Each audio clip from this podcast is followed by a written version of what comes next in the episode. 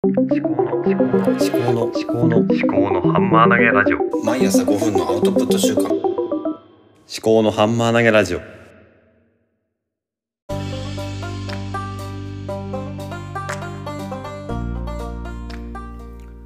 肩書き考え中の立宮紀子です。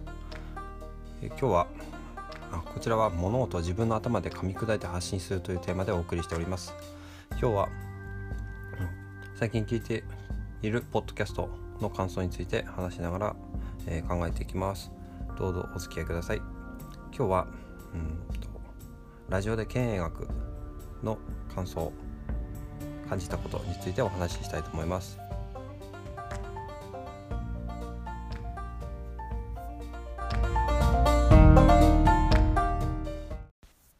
ラジオで経営学というポッドキャストなんですけれども、うんと経営えー、と正式には研究室でおしゃべりラジオで経営学という、うん、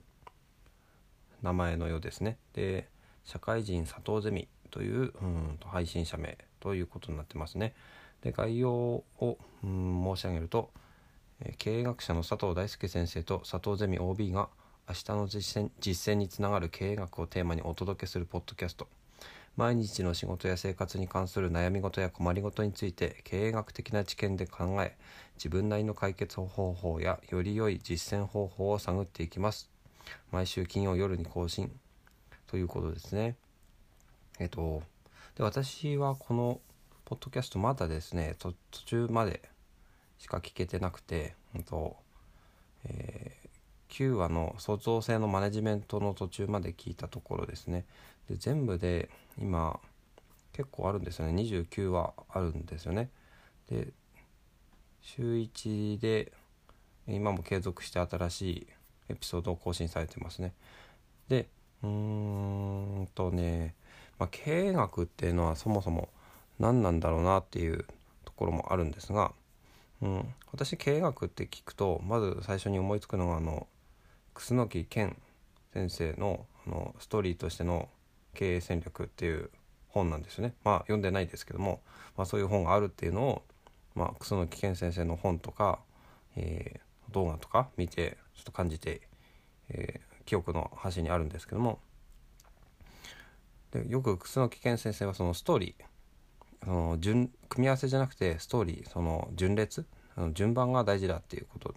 で話をしてたんですよね。であのあの別な本の中で。このラジオで経営学を聞いて今のところ感じているっていうのがその、まあ、経営学っていうのはその物を動かすんじゃなくて、まあ、人を動かすものなんだなっていうのを改めて、え感じているところですね。で物を動かすのが多分経済学で物とお金を動かすのが経済学で、まあ、経営学っていうのが、まあ、人とうん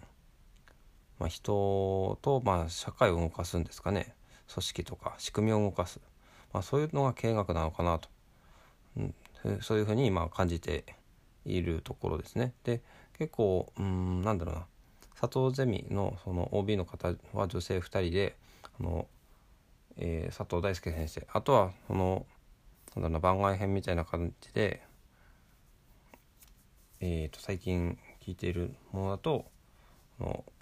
ゲストの方佐藤大輔先生のうん元で学んで今も学者をされてる方とかを読んでいるようなのもあるんですけど、ままあ、私全然まだね本当に2021年の9月17の配信まで来たところなんでこんなね感想を述べるなんていうのはちょっとねまだおこがましいかもしれないんですけどもただ今ね自分がまあ聞聞き始まったっていうことで、えー報告をしているところですね。でそうですね3人でトークをしてるっていうのでやっぱりなんだろう聞きやすい聞きやすいっていうのかななんだろう。いろんな視点で話が展開していくというかのでやっぱりうん、まあ、私こうやってね一人で話をしているので特に思うんですけども一人で話をしていくと本当にこの話で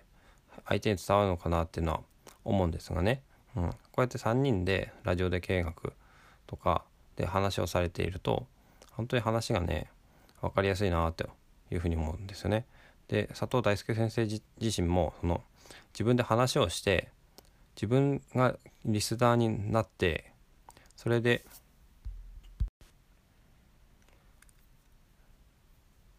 自分の話が聞きやすいかどうか聞きやすいかどうか伝わるのかどうかっていうのを考えながら話をして伝わらこれこれじゃ伝わらないだろうなっていうふうに感じたらこの話をし直すということをおっしゃってたんですよね。あまあ、すごいこのメタ認知という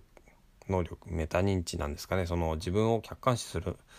力がある方なんだなというふうに思って、まあ、すごいなと思ったところですね。はいじゃあ今日はまあこの辺で、えー、研究室でおしゃべりラジオで経営学の感想は以上にしたいと思います。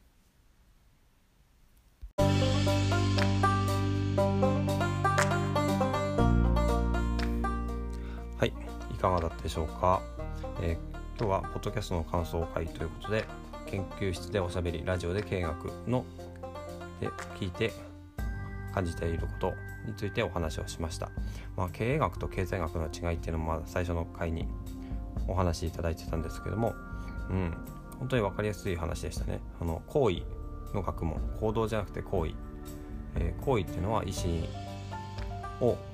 伴うものだってことが話をされていたので、まあ、ということは、まあ、人間人を動かす学問なのかなっていうふうに感じたところですね。はい、でうん今日はねちょっと寝寝坊したということであのあんまりうまく話ができなかったその本当にぶっつけで話をししているんですけどもうんそうですね。あそうだこのラジオで見学を聞くきっかけですね。とツイッターであの私のツイッターをフォローしてくださっ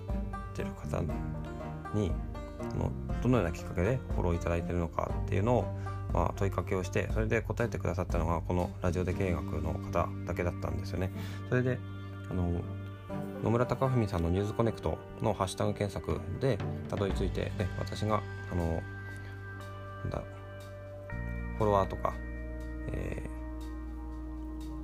そういうのが増えてほしいかどうかっていうのは本当はちょっとこ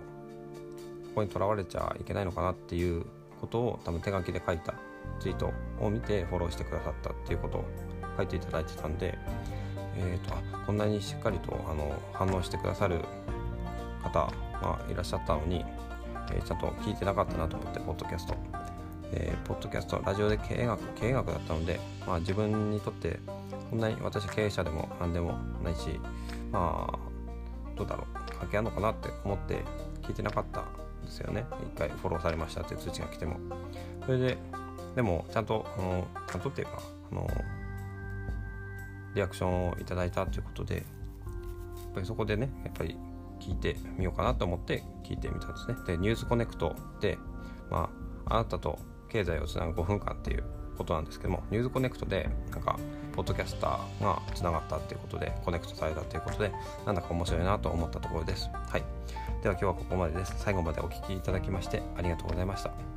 お相手は働き考え中の辰巳明子でした。ではまた。